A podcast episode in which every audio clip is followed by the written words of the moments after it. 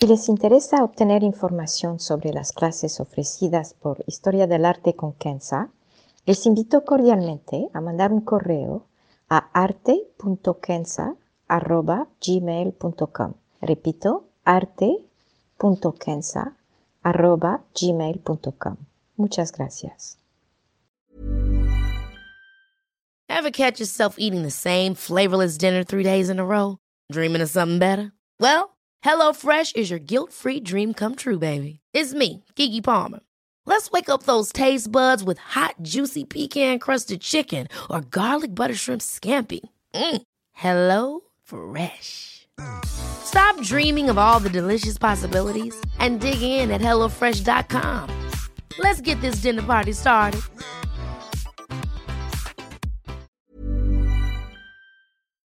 Historia del arte con Kenza.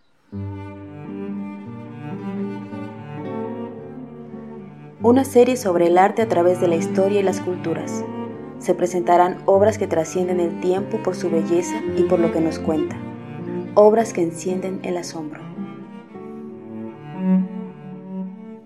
Buenos días.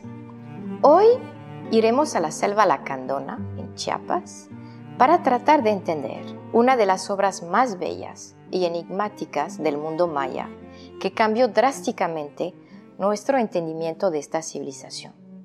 Veremos una descripción del lugar, una posible interpretación y en conclusión, justamente cómo cambió esta visión que tenemos de los mayas.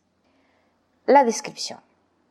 Bonampak significa muros pintados y fue conocido antiguamente como Aque y su alrededor como Usihuitz o Cerro del Sopilote.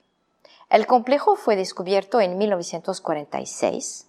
Se trata de un templo con murales de tres cuartos. Cada cuarto mide 16 por 4 metros de ancho y 7 metros de alto. La arquitectura es simétrica y responde a alineamientos precisos cosmológicos con una orientación noroeste.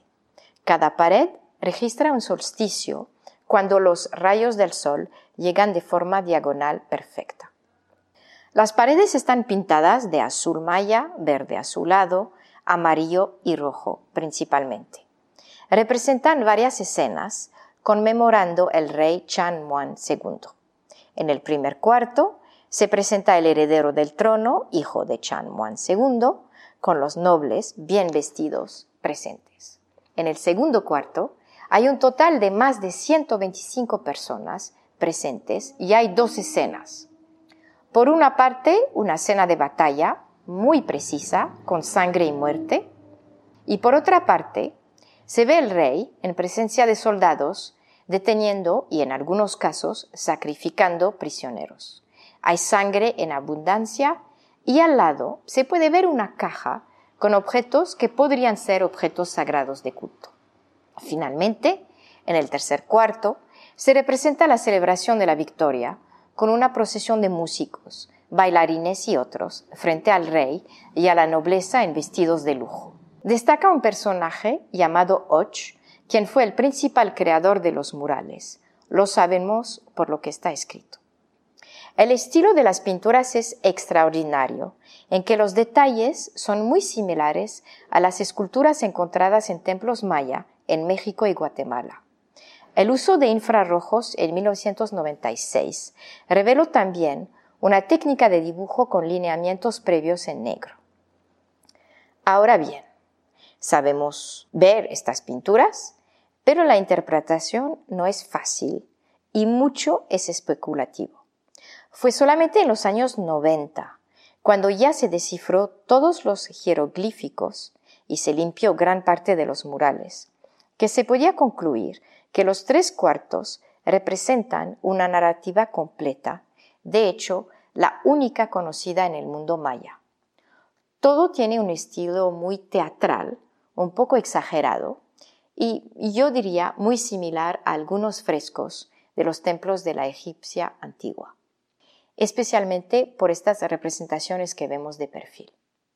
Se sabe que fue pintado, o por lo menos inaugurado, el 11 de noviembre del año 791, por conversión desde el calendario maya. pero no se sabe qué batalla o victoria fue, en contra de quién, ni para qué propósito. Ahora, este cambio de visión de lo cual hablé en la introducción. Lo que implicó el descubrimiento fue un cambio radical de nuestra visión del mundo maya. Me explico. La civilización data de unos 3.000 años. El periodo clásico de grandes construcciones data entre el año 1000 a.C. hasta alrededor del año 800 después de Cristo. En este año colapsó la civilización. Casi de un día para el otro, las grandes ciudades como Bonampak, Tikal o Palenque se vaciaron de todo, gente, reyes, culto. Las construcciones fueron abandonadas y hasta hoy no se sabe por qué. Un pequeño hincapié. Para los que siempre dicen que hay que salir de las aulas académicas y preguntar a los indígenas locales para saber qué pasó. Primero, obviamente ya se ha hecho. Y segundo, lo que pasa es que no queda ningún rastro de la memoria histórica de lo que pasó hace 1200 años. Quizás por el abrupto del colapso. Regresando a nuestros murales de Bonampak, hay tres elementos que desorientaron los historiadores y antropólogos. Uno, escenas de guerra y de masacres con mucha sangre. Dos, presencia de la nobleza y esclavos, presentando una sociedad altamente estratificada.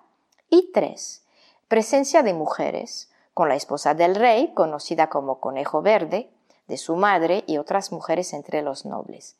Nunca en la historia del arte maya se había representado a mujeres.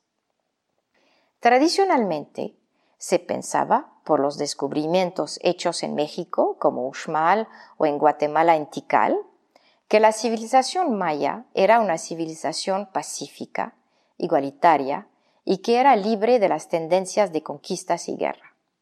Las pinturas cambiaron drásticamente el pensamiento y, de hecho, muchos historiadores se negaron a cambiar de opinión, argumentando que los murales representaban otra civilización.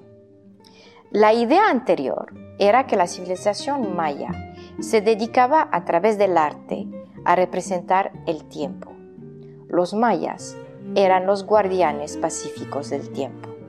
Bonampak, por supuesto, cambió nuestra manera de entender y ver a la civilización maya, con repercusiones para todos los vestigios de la civilización. No obstante esto, trataré yo personalmente de quedarme con la idea de los guardianes pacíficos del tiempo. ¿No les parece bello? Muchas gracias.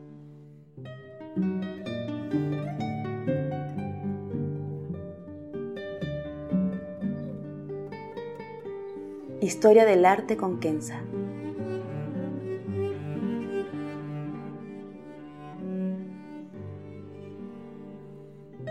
Para ver las obras que se presentan en este podcast y a la vez descubrir otras que podrían despertar su asombro, les invito a seguirnos a través de la cuenta Instagram Historia del Arte con Kenza. Gracias.